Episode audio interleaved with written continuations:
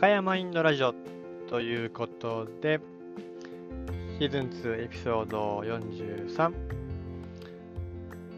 香川県でスポーツトレーナーとして活動をしております赤山亮介と申します。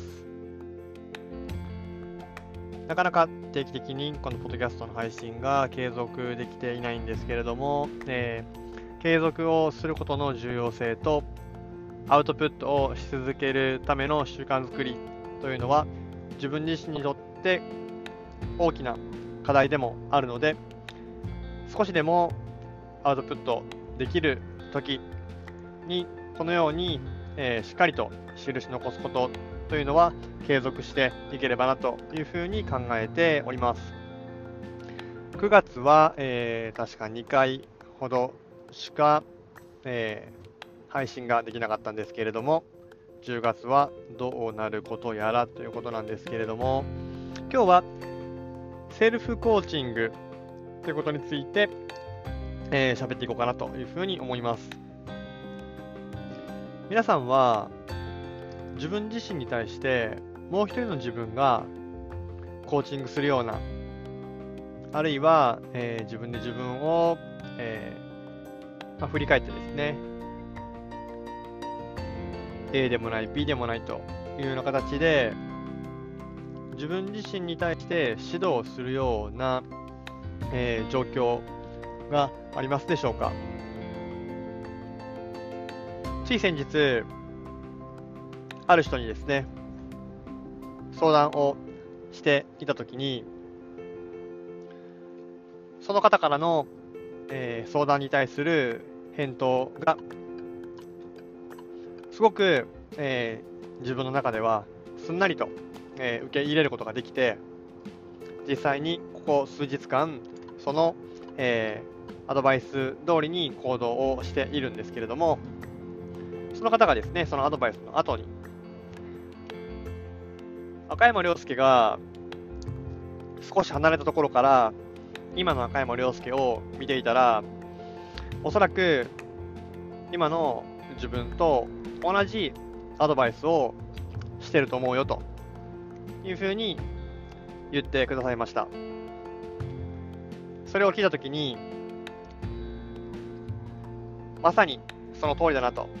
いうふうに感じました。よく選手に指導していく上で、自分自身もスポーツトレーナーとしてですね、自分のような選手が目の前にいたら、どのような指導をして、ファシリテートをして、コーチングをしていくのかというふうに、えー、考える時があります。でも、いっぱいいっぱいになったり、視点が今の自分からしか見えていないと、どうしても俯瞰して、今の自分を捉え直すことや整理することが難しくなってしまいます。だからこそ、自分の今の課題や悩みを相談できる関係性がある方や今の、えー、自分の問題をですね、アドバイスだけではなくって、ただ話を聞いてもらったりするような方も含めて、そういった存在の重要性を再認識しているところではあるんですけれども、毎日毎日相談に乗ってもらうわけにはいきませんし、その方にも時間があり、都合があるので、一番自分の近くにいる自分自身が自分にとっての名コーチになることができれば自分の状態を俯瞰してどういった判断をするべきなのか今の習慣の中で何を見直す必要性があるのかということについて日々修正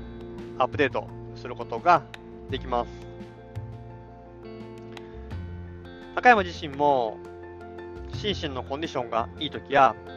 心にゆとりがある時にはある程度そういった形でセルフコーチングが、えー、できているなというふうにも感じているんですけれども、多くの場合、なんだか調子が悪いなと思ったり、タスクが重なったり、頭の中がいっぱいいっぱいになっている時ほど、セルフコーチングの精度が下がるだけでなく、そもそもセルフコーチングが、えー、できていないというような状態になります。今、自分自身は10月に入って、9月よりはこのセルフコーチングを、えー、しようと、えー、試みている日々が多くなっているので、その精度を上げていくために、今日は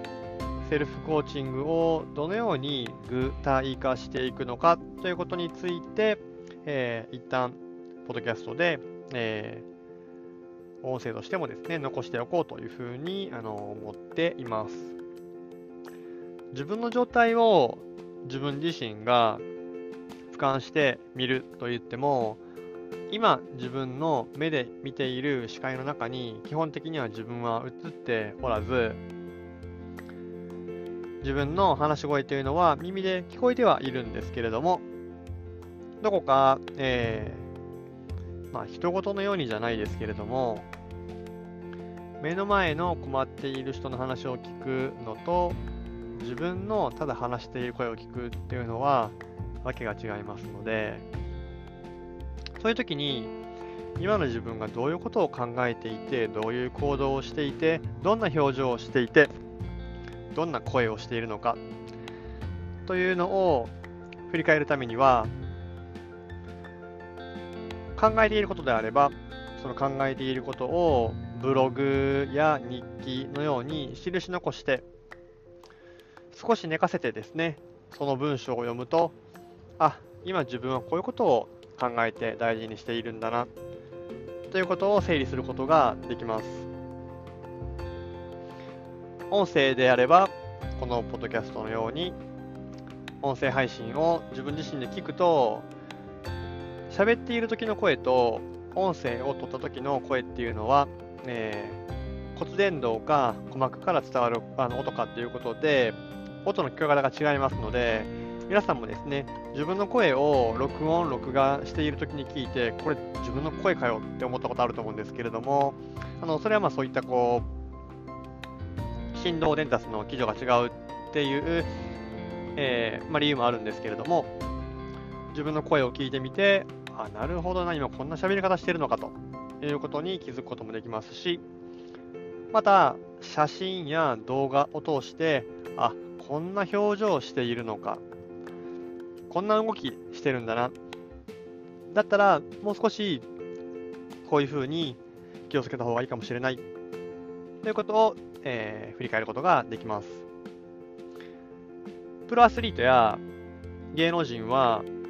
自分の映像を見る機会が普通に過ごされている方と方よりもですね、圧倒的に多いので、このセルフコーチングをする頻度が、えー、多い方が多いです。そうなると、軌道修正をすることができ、芸能人であればより美しくとかよりかっこよくとか、アスリートであればもっとパフォーマンスが上げられるようにどうすればいいのかということを、えー、試行錯誤することができます。では、赤山のような一般人が少しでもパフォーマンスレベルを高く、心身の調子をよく、健康で、えー、楽しく日々を送るためにセルフコーチングをしていくとすれば、どうすればいいのかというと、自分の写真や動画を誰に見せるでもなく、記録に残して、その状態を、見るということを通してですね、自分の今の状態というのを、整理し続けることができれば、もっともっと、前に進むピード感が上がってくるのかなというふうに最近は感じています。アスリート自身もセルフコーチングが、えー、クオリティ高くですね、できるに越したことはないので、自分自身も関わっている選手に対して、少しずつ体に対しての観点が深くなってきたときに、今一度過去の試合の映像や数ヶ月前のトレーニング風景を見直してみて、どう感じるかというのを、えー、教えてもらってもいいですかっていうふうに投げかけたりもします。今、赤山にとっては、思考の整理、棚卸しをすることが優先順位としては高いので、どんどんと文章やこういった音声で、えー、印残して、それを自分自身で確認して、セルフコーチングをする、えー、頻度をどんどんと多くしていきたいなというふうに、えー、考えています。まずは継続していかなければその頻度を確保できませんので、最近は、えー、アメブロもですね、割と、えー、継続的に更新はできているので、ポッドキャストも10月はですね、少なくても9月よりは、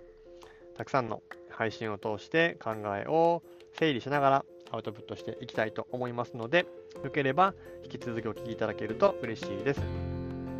過去の配信も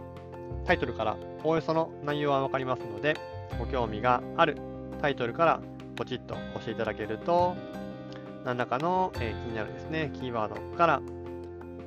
和歌山の考えていることを、えー、書籍から学んだこと、クライアントを通して気づいたことというのを、えー、喋っておりますので、ぜひ参考にしていただければと思います。このこのポッドキャストでは、スポーツトレーナーとして日々気をつけていることやクライアントからの気づき、新たな学びをシェアする形で配信をしております。また引き続きお聞きいただけると嬉しいです。それでは本日も最後までお聴きいただきありがとうございました。失礼いたします。